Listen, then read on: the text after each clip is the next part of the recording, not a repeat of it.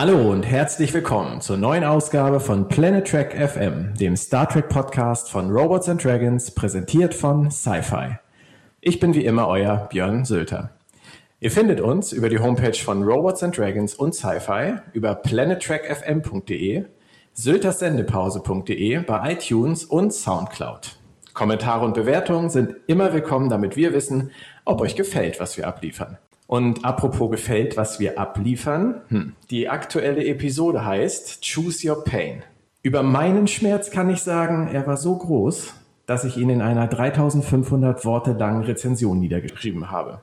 Und das, obwohl ich die Episode größtenteils eigentlich ziemlich wunderbar fand. Darüber möchte ich sprechen mit meinen heutigen beiden Gästen. Der erste ist der Autor und Übersetzer Christian Humberg. Gemeinsam mit Bernd Perplis schuf er die Romantrilogie Star Trek Prometheus und war damit der erste Autor, der mit Hollywoods Segen Star Trek für den nicht-amerikanischen Markt schreiben durfte.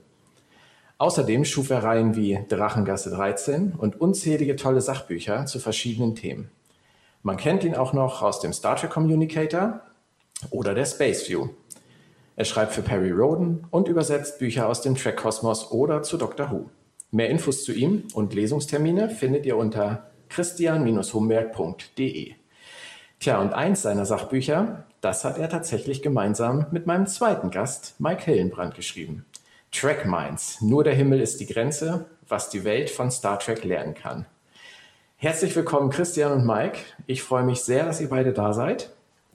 Ihr zwei, meine Frage ist heute gar nicht so sehr, was die Welt von Star Trek lernen kann. Ich wünsche mir von euch heute so eine Art, ich sag mal, psychologische Beratung unter Trekkies. Mike, du hast vergangene Woche so wunderbar von Kröten gesprochen, die man entweder schlucken muss oder irgendwann vielleicht nicht mehr schlucken will. Bei der aktuellen Folge war für mich die Krötendichte, boah, muss ich zugeben, zu hoch. Die erste Kröte, warum muss Captain Lorca mit nur einem einzigen Crewman in einem Shuttle zu einem Meeting fliegen, obwohl man Holotechnologie hat und ein schnelles Schiff? Und obwohl man seit Captain Archer ganz genau weiß, dass auf solchen Reisen immer wieder gerne Offiziere entführt werden. Christian, ist das Klischee wirklich so schlimm, wie ich es empfinde? Oder schlägst du dich tatsächlich auf die Seite der Drehbuchautoren? Nö, in dem Fall würde ich dir, Björn, tatsächlich zustimmen. Warum war äh, Captain Lorca in diesem Shuttle? Weil der Plot es erforderte. Hat dich das gestört? Beim Zuschauen nicht sonderlich, weil wir sind in einer Fernsehserie und in einer Fernsehserie passieren auch mal Sachen, die nicht immer zwingend logisch sind, aber äh, als Star Trek-Fan würde ich sagen, da hätte man ruhig nochmal übers Drehbuch drüber gehen können, an der und an zwei, drei anderen Stellen. Die Frage ist ja halt immer, wenn man etwas vorhat im Plot, aber keine schlüssige Idee hat, wie man den Plot an diese Stelle bewegen kann, sollte man es dann lieber lassen oder einfach noch etwas länger und genauer darüber nachdenken? Mike, wie siehst du das? Ich glaube, Björn, das gehört alles zur Strategie dieser Folge. Inwiefern? Diese Folge ist eine Nebelkerze. Und sie ist auch, glaube ich, als Nebelkerze konzipiert und gedreht worden. Mit, ich will nicht, ich will das nicht als Persilschein für alle Fehler, die man entdeckt, verstanden wissen, aber ich glaube, dass sie bewusste, bewusst Dinge, die diskussionswürdig reingesetzt haben, damit so das Wichtigste ähm, aus der Episode nebenbei durchschlüpfen kann, ohne dass es jemand bemerkt. Wenn es das ist, was äh, ich, ich auch meine, dann ist es äh, nicht gelungen, zumindest was mich angeht und offensichtlich auch nicht, was dich angeht. nee, das ist ja eigentlich relativ eindeutig. Ne? Also ähm, wir haben ja verschiedene Handlungsebenen hier. Die, auf die es tatsächlich ankommt, lässt sich auf einen Satz reduzieren. Das ist der Satz, ich habe seit sieben Monaten auf diesem Gefängnisschiff überlebt, weil die klingonische Kapitänin Gefallen an mir gefunden hat. Richtig. Gesprochen von Ash Tyler, den Lorca am Ende mit zurück auf die Discovery nimmt. Korrekt. Und warum ist das der wichtigste Satz der Folge? Weil wir wissen, dass der klingonische Captain Tyrell ist. Ilrel. Ja, sonst wäre sie ja Vulkanierin. Okay, also Elwell ist, äh, die noch drei Wochen vorher verhungernd am äh, Binärsystem Planeten Sonnen rumgelungert ist und vor lauter Hunger einen menschlichen Captain gefressen hat. deswegen verdient der Hillenbrand das große Geld. Das ist an mir vorbeigegangen. Du hast vollkommen recht. Das ist ja zum Beispiel aber auch ein Punkt, warum ähm, in den Foren relativ viele Leute erst darüber diskutiert haben, wie kann diese Frau drei Wochen nachdem sie mit Wok auf der Shenzhou war, so eine Position bekleiden auf einem Battlecruiser, Prison Ship, was auch immer. Dann dieser Satz von Ash Tyler, der keinen Sinn ergibt. Dann kommen, sind, sind sie letztendlich dazu gekommen zu sagen, was ist eigentlich mit Wok, mit dem Albino-Klingon? Zu dem sie gesagt hat, er müsse vielleicht alles zurücklassen. Nee, nee. Nee, nee. Er müsste, also ich weiß nicht, was sie im Deutschen gesagt hat. Ähm, er fragt, was muss ich opfern? Genau. Und sie sagt am Ende der vierten Folge alles. Genau. Und da er einer der größten Gefolgsleute von Tekuvma war und Tekuvmas Leitsatz war Remain Klingon, ist das, was er opfern muss? Klingonisch zu bleiben. Richtig. Da sind wir jetzt natürlich äh, im hochspekulativen Bereich oder im Spoiler-Bereich. Allerdings wissen wir ja alle drei nicht genau, wohin wir es führen Wir wissen doch nichts. Nein, wir wissen nichts. Ich habe aber trotzdem gerade eine mittelschwere Gänsehaut. Das da war gut. Respekt, die Herren. ja, hat also doch ein bisschen funktioniert, Björn, die Nebelkerze. Ja, das, das ist schön. Das freut mich auch. Ähm, ich habe ein bisschen Detektiv gespielt nach der Folge, nachdem ich diese Idee hatte und bin dann mal auf die Suche gegangen nach dem Schauspieler von Wok. Mhm. Habe herausgefunden, dass der Schauspieler von Wok Javid Iqbal der Dritte heißt. Mhm. Minimalistisches IMDB-Profil ever. Richtig. Er hat nur in den Discovery-Folgen mitgespielt. Er hat kein Foto, er hat keine Biografie, er hat nur seinen Namen. Wenn man Wikipedia oder Google bemüht, findet man einen persischen Massenmörder, der so heißt und einen ehemaligen Richter, aber keinen Schauspieler. Ich habe sogar versucht, aus Javid Iqbal ähm, mit einem, mit einem Anagramm-Solver irgendwas Sinnvolles zu machen. Hat nicht funktioniert. Euch ist schon klar, dass wir hier gerade die komplette Zuhörerschaft spoilen ohne Ende. Ja, das ist schon schwierig, Christian. Auf der anderen Seite, wir gehen ja auch ein bisschen, also dein kongenialer Partner Bernd Perplis hat letztens in meinen Facebook-Feed geschrieben, ähm, das mit der Sektion 31 kann nicht stimmen, die gab es auch schon bei Enterprise. Womit er recht hat. Da haben wir ja auch letztens drüber gesprochen. Ja. Das weiß ich zwar, aber nichtsdestotrotz glaube ich, also wir wissen halt nichts. Ne? Nein, wir wissen es nicht. Definitiv nicht. Und ähm, es ist, denke ich, äh, ein relativ guter Tipp, zu sagen, dass vielleicht hinter Ash Tyler etwas mehr steckt als nur ein ehemaliger äh, Föderationsoffizier, den man jetzt gerettet hat. Ich bin mir allerdings auch nicht hundertprozentig sicher, ob nicht noch mehr dahinter steckt. Vielleicht ist es zu einfach.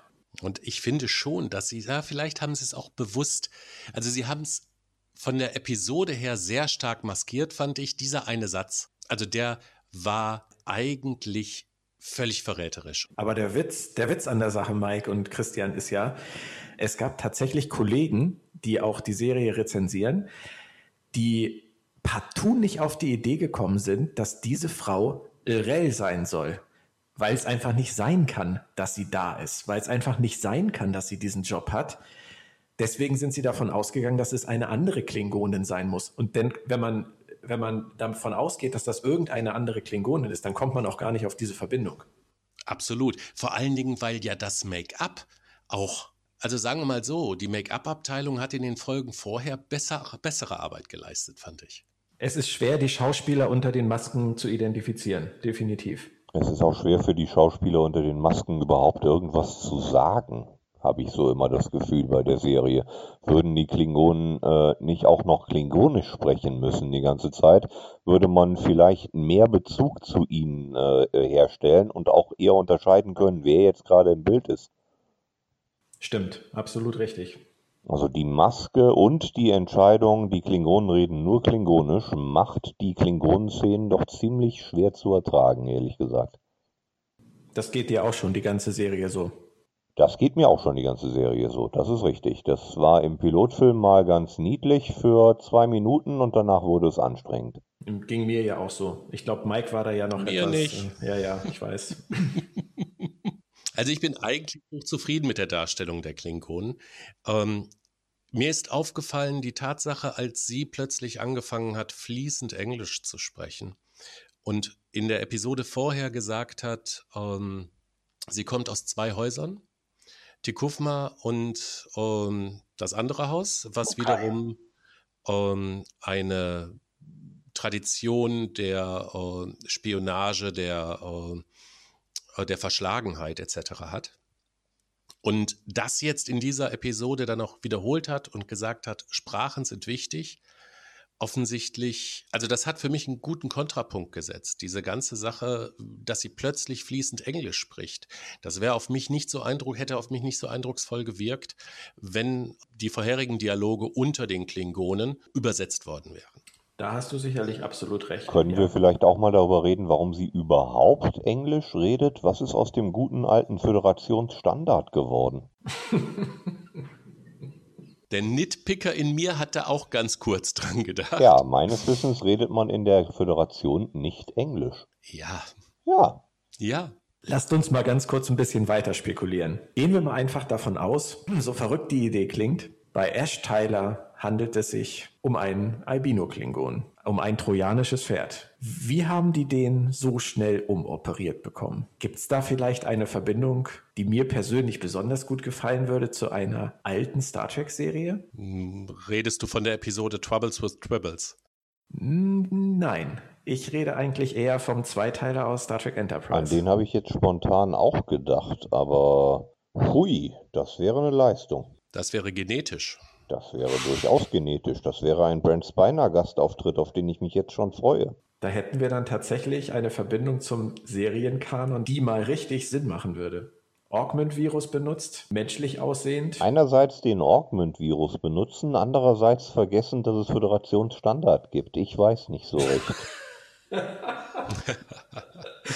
Nein, aber sie werden es irgendwie auf die Art und Weise gemacht haben, wenn es sich denn hierbei um unseren Albino-Klingonen handelt, Wok. Aber es ist schon sinnvoll. Alles passt bislang. Ja, sowohl die mysteriösen Worte ähm, von ihr am Ende der letzten, Epi also der vorletzten Episode und ähm, das geht. Aber warum? Das Richtig. ist so der Punkt. Ne? Weil Sinn und Zweck des Ganzen oder ihres, ihres Plans soll ja eigentlich sein, die 24 Häuser zu einen und davon zu überzeugen, dass der Weg von Tikufma der richtige ist. Oder geht es jetzt tatsächlich nur um ein kurzfristiges Ziel, die Discovery auszuspionieren? Das ist ja das Gute daran. Wir haben jetzt vielleicht uns in einen Spoilerbereich bewegt, äh, aber die Frage, warum sie das macht, wie das jetzt in der nächsten Folge weitergeht, wenn er diesen Ash Tyler mit aufs Schiff bringt, ob Lorca das vielleicht durchschaut. Lorca wurde von ihr ja auch noch gefoltert. Was hat sie mit Lorca gemacht? Was hat sie mit diesen drei Lampen gemacht? Wir haben keine Ahnung, was in diesem Raum passiert ist. Hat sie Lorca vielleicht auch umgedreht? Warum hat Lorca Tyler mitgenommen, Matt dagelassen? Das sind ja alles Fragen, die völlig in der Luft hängen. Von daher, wir wissen ja nichts, wie du so schön gesagt hast. Wir wissen ja nichts.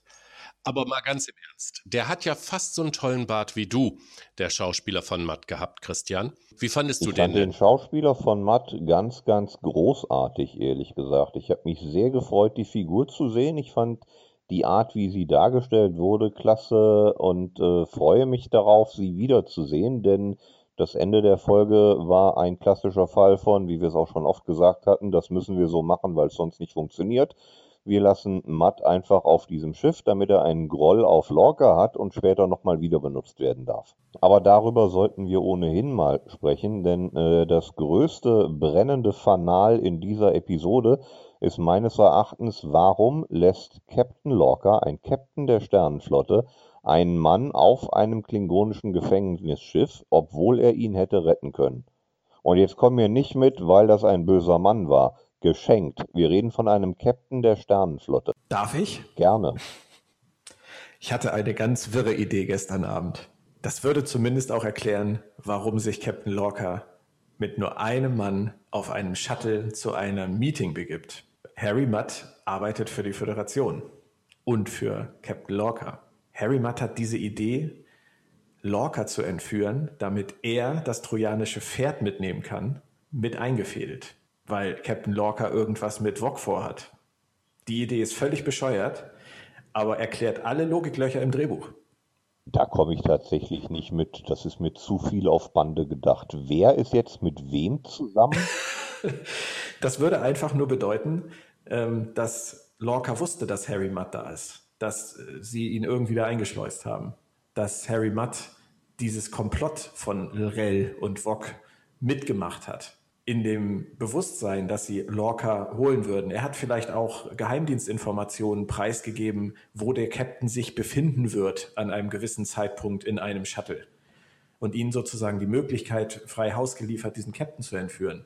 Ich glaube, Björn, du schreibst bessere Drehbücher als die Autoren von Star Trek Discovery. Ich glaube, Björn, dich würden sie trotzdem nicht engagieren.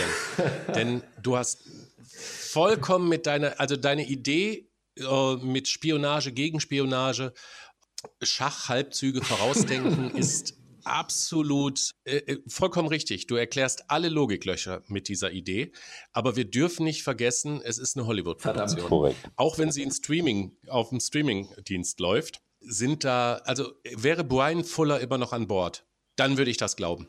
Aber sie sind jetzt so auf diesen Episodencharakter zurückgefallen mit einem Anfang, einem, einer Mitte und einem Ende innerhalb einer Episode. Ich glaube wirklich, sie haben den Anspruch der Serie da zurückgefahren und deshalb hat, hat so eine Idee keinen Platz. Und wenn du recht haben solltest, ist das nächste Matjes Brötchen, geht wieder auf mich. Sehr schön. Ich würde aber gerne bei Christian nochmal einhaken. Ich habe das jetzt gerade so ausgebremst, was du eigentlich gefragt hast. Warum lässt Lorca Matt da? Was würdest du denn sagen? Ich würde sagen, weil das Drehbuch das erfordert. Dann hast du jemanden, der Lorcas Nemesis sein kann und in späteren Folgen nochmal wieder auftaucht. Ich frage mich allerdings ohnehin, und zwar insbesondere seit dieser jüngsten Folge, was die Sternenflotte diesem Mann eigentlich noch alles durchgehen lässt. Ich frage mich ernsthaft, ob der irgendwelche Nacktfotos vom Föderationspräsidenten in der Schreibtischschublade hat, mit der er Starfleet Command erpressen kann, denn anders kann ich mir nicht erklären, dass der Mann ein Schiff kommandiert. Ich habe nichts gegen Lorca. Ich gucke den sehr gerne zu. Ich finde die Figur höchst interessant. Ich würde ihr aber sowas von den Hintern versohlen, wenn ich ihr Chef wäre, äh, das wäre schon nicht mehr feierlich. Ich meine, wir haben jetzt erfahren, er hat sein ehemaliges Schiff verlassen, hat seine Crew zurückgelassen, hat das Schiff zerstört, seine Crew geopfert und ist nicht mit seiner Crew und seinem Schiff untergegangen und bekommt trotzdem im Handumdrehen ein neues Kommando. Ernsthaft? Korrekt. Wenn das tatsächlich so sein soll und nicht einfach nur eine Geschichte war, die später auch noch als Doppelbluff ei, ei, ei. Dann, dann haben wir Drehbuchprobleme. Ja, er hat dich wohl verstanden. Er hat dich wohl verstanden, Björn. Der tut nur so. Der kennt dich. Naja, also es ist schon richtig. Ist es nicht so, wie du sagst, Björn? Also wenn deine Idee sich als falsch erweisen sollte, dann hat Christian vollkommen recht. Ein Captain der Sternenflotte lässt keinen Mann zurück. Punkt. Ja. Und äh, wenn du recht haben solltest, dann ist das alles Bluff, Doppelbluff, dreimal Bluff, ja? Dann wird das aber echt kompliziert. Aber in dem Zusammenhang, wo wir gerade von Harry Mudd sprechen, sind jemanden die beiden äh, Hommage, nenne ich sie mal, aufgefallen in Bezug auf Harry Mudd? Stella? Ja, Stella, Stella eindeutig. Ja, weil jetzt liebt er sie noch total und in zehn Jahren sieht das Ganze schon ein bisschen anders aus. Allerdings. Die andere? Meinst du das Zitat? Nee. Er hat da diese kleine Roboterspinne, ne? Die so heißt wie der eine aus Big Bang Theory. Das ist die Hommage, genau, Stuart. Ah, okay. Ja, weil klar. sie machen immer viel Spaß und äh, erzählen über Star Trek. Und ich glaube, das war kein Zufall, beziehungsweise ich weiß, dass es kein Zufall war, dass diese Roboter später auch Stuart hieß. Alles klar, okay. Ich weiß es auch nur, weil ich es gelesen habe. Ich muss ganz ehrlich gestehen, ich habe äh, Big Bang Theory noch nie ernsthaft verfolgt. Ach, da entgeht dir was. Aber naja, auf der anderen Seite guckst du Orville. Das macht dich sehr sympathisch. Lasst uns nochmal zu einer anderen Kröte kommen, die ich schwer zu schlucken finde. Und zwar geht es um den lieben Saru, den ich als Charakter sehr, sehr spannend finde. Aber wenn ich mir die bisherigen Folgen angucke, muss ich mich ernsthaft fragen, hat der gute Mann ein oder mehrere Brüder? Weil so inkonsistent, wie er bisher geschrieben ist, kann es sich eigentlich nicht immer um den gleichen Charakter gehandelt haben, oder? Mhm. Hat mich auch in dieser Folge sehr enttäuscht, auch wenn er eigentlich, das war eine Episode für ihn. Aber naja. Ich meine, er hat am Anfang, äh, sagt er zu Burnham, du bist gefährlich.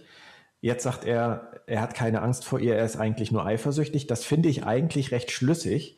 Und ich finde es auch ähm, sehr hübsch, wie sie das am Ende mit dem Teleskop gemacht haben, wie er begründet hat, dass er sich nicht gut vorbereitet fühlt, weil er keinen Captain George als Lehrmeister hatte. Das finde ich alles super. Aber ihr müsst mir mal eine Sache erklären. Vielleicht kannst du mir das erklären, Christian. Mit seinen Ganglien. Die sollen doch laut Erklärung in den Episoden auf Furcht anspringen. Oder habe ich das missverstanden? So habe ich es auch verstanden. Ja, er spürt, wenn Gefahr naht. Ja, ist was anderes als Furcht. Okay, wenn Gefahr naht. Okay. In dieser Folge gibt es eine Szene, da ist er auf der Brücke und die Tür geht hinter ihm auf und Burnham kommt rein und seine Ganglien fahren aus. Natürlich, weil Burnham, er, er verbindet Burnham mit dem Schicksal der Shenzhou und deswegen ist er nervös, dass Burnham an Bord ist und wird noch nervöser, wenn sie in seiner Nähe ist. Okay, aber ihr würdet schon sagen, das hat nichts mit Furcht zu tun. Nein, das ist ein Spinnensinn. Ein Spinnensinn, ah, okay. Ja, er ist Saruman. Ich meine, Sansu, also Spider-Saru. Liebes Internet, ich hätte gerne das T-Shirt mit Saruman.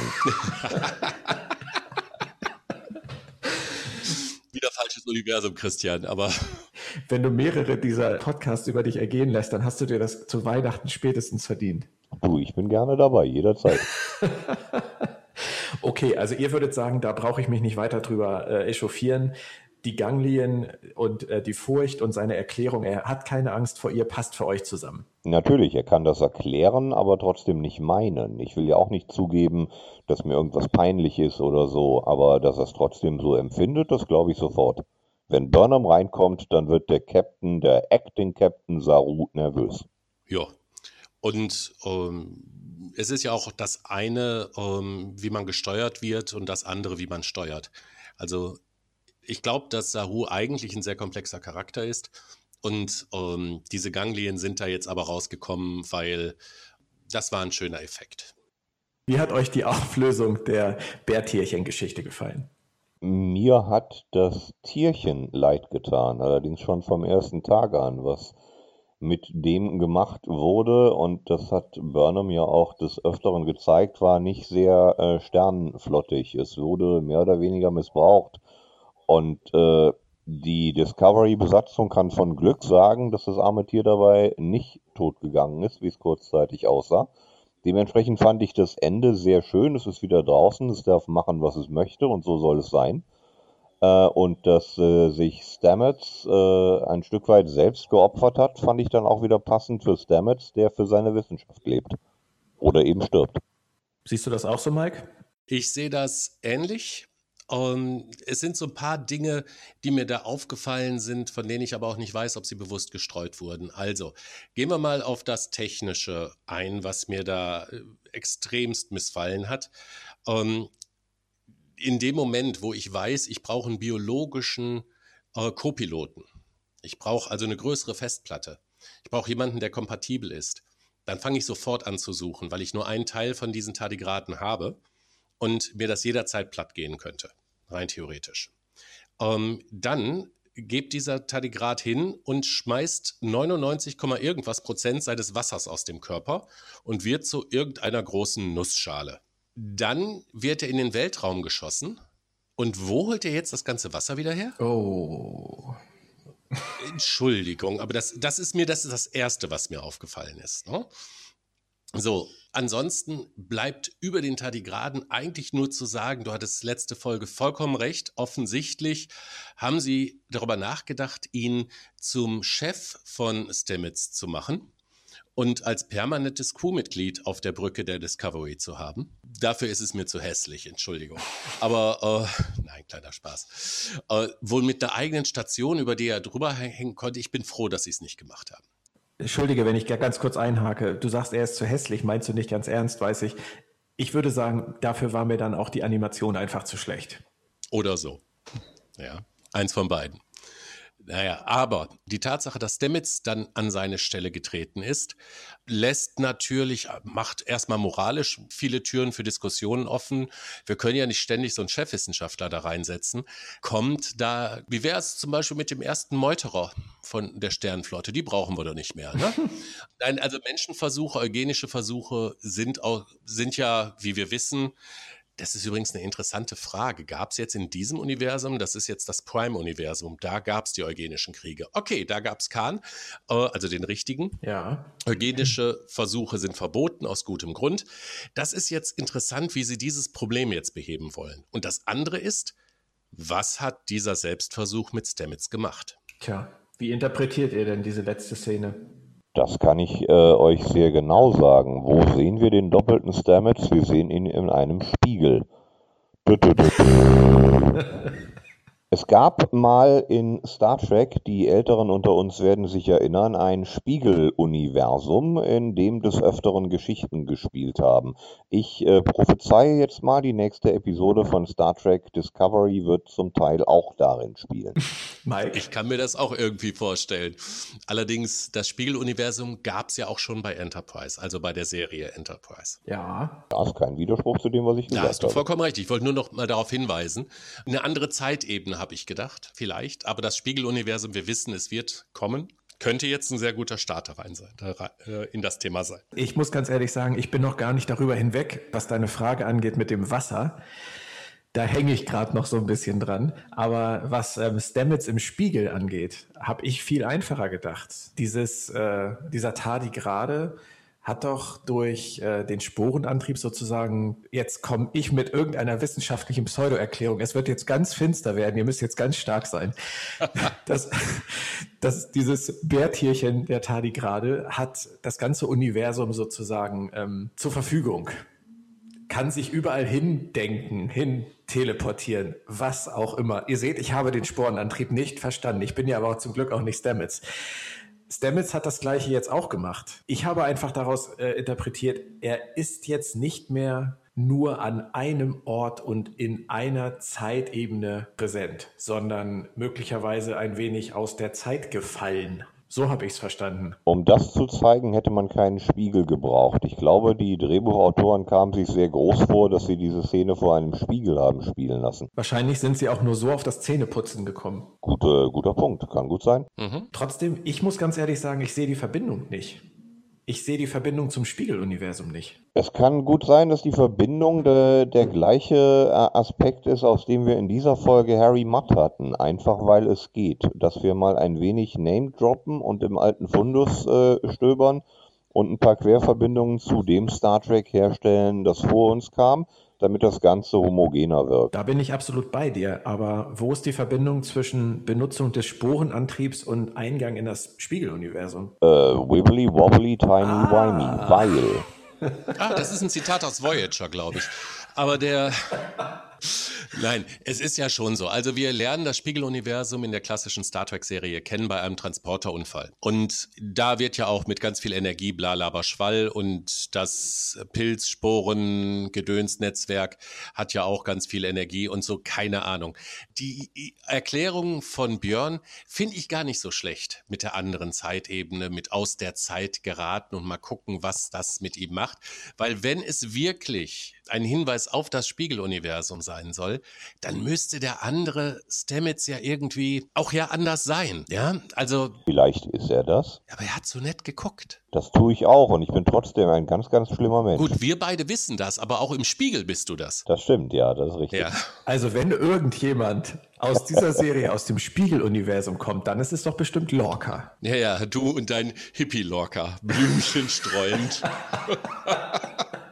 Ey, den will ich einfach sehen. Ich will ihn sehen. Ich möchte sehen, wie Badass Giorgio dem Blümchen pflückenden Lorca in den Hintern tritt. Ja. Wie seht ihr das denn, weil du sagst, du siehst dann vor allen Dingen Lorca, wie seht ihr das denn, dass Michael Burnham, ich habe ja nach der zweiten Episode, nach der Pilotepisode gesagt, es geht hier überhaupt nicht um Episoden, es ist ein Buch und die Hauptfigur in diesem Buch ist Michael Burnham. In dieser Episode ist sie nicht nur seltsam unterrepräsentiert, sondern auch schlecht dargestellt, also nicht dargestellt, aber schlecht geschrieben. Also zu deiner ersten Frage, ich finde, dass diese Episode die erste richtig typische Star Trek Ensemble Show war innerhalb von Star Trek Discovery, die sich überhaupt nicht von der Struktur der anderen Serien unterschieden hat. Da stimme ich zu. Das hat mich als erstes ziemlich gewundert. Was Burnham angeht, ich finde, sie ist ähnlich inkonsistent geschrieben wie Saru.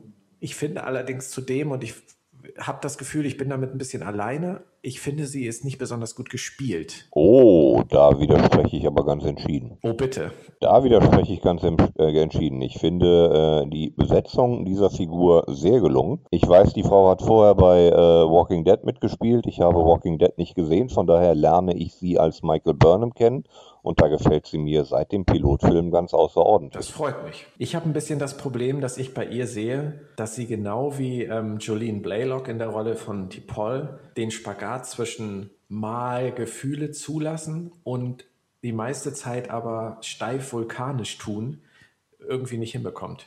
Also ich nehme ihr die emotionalen Szenen sehr gut ab, aber ich nehme ihr dieses Steife nicht ab dieses unnatürlich Steife. Nö, sehe ich gar nicht. Nee, das sehe ich auch nicht. Ich mich stört eher, dass man, dass die einzige Emotion, die wir bei ihr ja wirklich die ganze Zeit gesehen haben, außer in den ersten zehn Minuten des Pilotfilms, ist andauernd, äh, hat, äh, sind alles negative Emotionen. Ja? Die einzig wirklich, wirklich erfrischend gute Szene war ausgerechnet jetzt in dieser Episode, wo ich sie so stark kritisiere oder du sie so stark kritisierst, als sie mit Stamets spricht und den Mund verrenkt. Und er sagt, was machen Sie da mit Ihrem Mund? Ja. Und I uh, swallow uh, the need to set the record straight. Also ich schluck da drunter, was ich eigentlich sagen will. Ist, das war das erste wirklich humorvolle, was ich von ihr mitgekriegt habe. Und ich glaube, es war doch nicht mal humorvoll gemeint. Aber ich finde eine ganz andere Szene in der Folge sehr schön. Und zwar, wie sie am Ende Saru fragt, ob er wirklich Angst vor ihr hat. Mit brüchiger Stimme. Da fand ich sie im Gegensatz zu ihren bisherigen Emotionen, die eigentlich immer, wie du sagst, eher negativ oder auch ein bisschen ähm, aggressiv waren, fand ich sie an dieser Stelle sehr sensibel, sehr feinfühlig, sehr, sie hat sehr viel zugelassen und dass sie ihm dann danach noch dieses Teleskop überreicht und auch ohne große Worte, das, da fand ich sie richtig gut. Das war das erste Mal, dass ich bei diesem Charakter wirklich das Gefühl hatte, da gehe ich mit. Nö, das Gefühl habe ich vom, vom ersten Moment an gehabt. Da werde ich einfach mal ein bisschen genauer hingucken. Gerade auch, wenn ich die Folgen nochmal gucke. Es hat bei Mike ja auch geholfen. Der guckt ja einige Folgen dreimal. Ja. Allerdings immer nur einmal auf Deutsch. Ich kann es wirklich empfehlen. Ich kann jedem empfehlen, es auch im Original hinterher nochmal zu schauen. Selbst wenn man sagt, so das Englisch ist vielleicht jetzt nicht hören, also so, so richtig gut beim Hören. Ähm, einmal auf Deutsch gucken und dann nochmal auf Englisch, weil es macht einen kolossalen Unterschied aus gerade in dieser, äh, ich weiß gar nicht, ob es gerade in dieser Serie ist, das macht generell einen Unterschied aus, aber hier bei Saru zum Beispiel sehr. Ja, macht es absolut. Ich merke gerade an mir, dass ich noch nicht eine Folge auf Deutsch gesehen habe. Ich muss es echt mal machen, allein um zu sehen, wie die Synchronstimmen so ausgefallen sind. Ich habe es bis jetzt nur auf Englisch gesehen. Und Saru ist zum Beispiel einer, äh, der im Original wirklich, ich habe das schon ein paar Mal erwähnt, der von der Stimme her unglaublich viel davon kompensiert, dass seine Maske nicht sehr dynamisch ist. Und im Deutschen finde ich, das ist eine angenehme Stimme, aber ich finde, es passt es ist, na, es passt sogar, aber es ist, es bildet nicht das ganze Spektrum ab, was der Schauspieler im Englischen drauf hat. Ja, ich würde sagen, er schafft es im Englischen, die Schwächen der Maske auszugleichen und die Stärken der Maske und der Augen hervorzuheben. Mhm. Und im Deutschen bleibt ihm halt nur eine nette Stimme und die Augen. Ja, Christian, ist klar, was du jetzt machen musst, ne? Ich muss jetzt auf Deutsch gucken. Du musst jetzt auf was? Deutsch gucken. Gerne, gerne. Ich habe noch zwei kleine Themen. Und zwar geht es da um das Update zu Star Trek 2.0 wir haben ja schon in epischer Breite darüber gesprochen, dass die Serie rein vom visuellen Standpunkt her nicht vor die Classic-Serie passt und auch gar nicht passen muss. Dass sie viele Sachen einfach etwas legerer angehen, dass sie Technologie benutzen, die eigentlich erst später eingeführt wird. Das ist alles geschenkt. Was ich in dieser Folge ähm, interessant fand, ein Punkt, der mir sehr negativ aufgefallen ist, aber offensichtlich vielen anderen nicht, und ein Punkt, der vielen anderen negativ aufgefallen ist, mir aber nicht. Und da würde ich gerne eure Meinung zu hören. Mir ist negativ aufgefallen die sehr explizite Gewaltdarstellung in dem klingonischen Gefängnis. Das war für mich etwas, was ich in Spartacus, Game of Thrones, Walking Dead ständig um die Ohren gehauen bekomme, was ich aber, warum auch immer, nennt mich da ein bisschen äh, träumerisch verklärt. Ich muss es in Star Trek in der Form nicht haben. Vor allem, wenn es wie hier für die Handlung meiner Meinung nach überhaupt keine Relevanz besitzt, sondern einfach nur gemacht wird, weil wir jetzt einfach eine Netflix-Serie, eine CBS All Access-Serie sind und es können. Wie seht ihr das? Ich fand es jetzt nicht übertrieben. Ich fand es auch nicht übertrieben und wir sind ein anderes Star Trek. Es ist nicht mehr die Rick Berman-Ära, es sind nicht mehr die 90er oder die Nullerjahre, die noch aussehen müssen wie die 90er. Ich meine, in dem Kinofilm, den ich nicht mag, da hat so ein, so ein hyper äh, genetisch aufgebesserter Supersoldat einem Admiral der Sternenflotte den Kopf zerquetscht. Ich glaube, er hieß Khan Babette. Ja, genau, er hieß Khan Babette. Ja, das ist richtig. Ja, ja. Das ist doch aber dein Lieblingsfilm, Mike. Oh, ich liebe ihn. Zwei Star Trek-Filme, die ich nur einmal gesehen habe, den und Nemesis. Ja, ich habe beide mehrfach gesehen, aber ich hätte sie lieber nur einmal gesehen. Egal. Gut, also das mit der Gewalt, ich weiß, was du für eine Mimose bist. Ja, du hast schon recht, das ist das war ein Spaß. Ne? Das bist du natürlich nicht. Außerdem ist es eine sehr schöne Blume, eine Mimose. Da war Gewalt sicher mehr als sonst im Spiel, aber im Vergleich zu anderen Streaming-Serien oder äh, Nicht-Network-Serien fand ich es jetzt nicht, ich fand, also mich hat es nicht so gestört. Das war das Zweite. Ich habe vielleicht auch einfach noch so ein bisschen diesen Anspruch, dass man so eine Serie auch mit seiner Familie gucken kann, so wie man das in den 60er, 70er, 80er, 90er Jahren oder auch noch 2000ern machen konnte. Star Trek Discovery ist für mich einfach von Anfang an keine Serie, die ich mit meiner Tochter gucken würde. Aber gut, lassen wir das. Seit dieser Folge schon mal gar nicht mehr. Was mich nicht gestört hat, was aber tot diskutiert wurde in den Foren, ist fucking shit zweimal.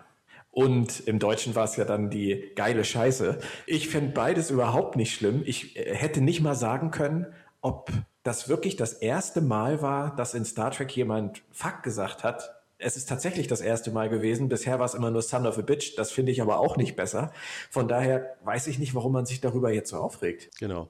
Who cares? Ich sehe da auch überhaupt kein Problem. Ich sehe da überhaupt kein Problem. Das sollen die ruhig sagen, das sagt jeder andere auf der Straße auch und würden sie es nicht sagen, wäre es nicht natürlich. Es ist ein neues Star Trek, wie Christian gerade schon richtig gesagt hat und dazu gehören auch einige Erweiterungen äh, des Regelkanons und es ist keine Network-Serie mehr. Ja, dann sollen sie halt äh, swearen, heißt es im Englischen, sollen sie halt fluchen oder ganz andere Sachen machen. Ich fand vor allem, es hat auch einfach der Begeisterung von Tilly und Stamets in dem Moment Rechnung getragen. Ich fand das total niedlich. Ach, es war gigantisch. Ja, wenn ich da gestanden hätte mit den beiden, ich hätte, hätte genauso gesagt, ja, aber zur Hölle nochmal geile Scheiße. Richtig geile Scheiße ist das.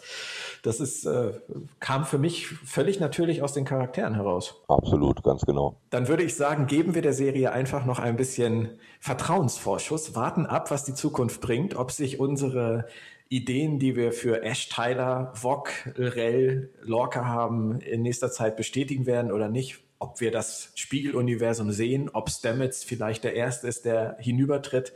All das werden wir in den nächsten Folgen erfahren. Björn, ich finde die Serie übrigens völlig geil, ne? Vertrauensvorschuss hin oder her. Ich finde sie geil. Mir macht sie auch total Spaß. Yay! Und Christian offensichtlich auch. Aber selbstverständlich, ganz unbedingt. Dann hoffe ich mal, euch Zuhörern hat das Zuhören bei uns auch ein bisschen Spaß gemacht. Ich sage erstmal vielen Dank an Mike und Christian. Sehr schön, dass ihr beide da wart. Ich freue mich auf ein nächstes Mal. Jederzeit gerne. Feedback gerne auf den bekannten Kanälen oder auch bei Twitter. Meinem Account Sylters Sendepause, wie ihr möchtet. Weitere Infos zu meinen beiden Gästen findet ihr auch noch mal im Artikel zu diesem Podcast bei Robots and Dragons und bei Sci-Fi. Planet Track FM kommt in einer Woche zurück. Dann mit der Besprechung der sechsten Episode, deren Titel ich nicht aussprechen kann. Kann es jemand von euch beiden? Da ich keine Ahnung habe, wie er lautet, kann ich es spontan nicht. Ich könnte es, wenn ich wüsste, wie er lautet. Äh, L-E-T-H-E. Lassie? Lassie.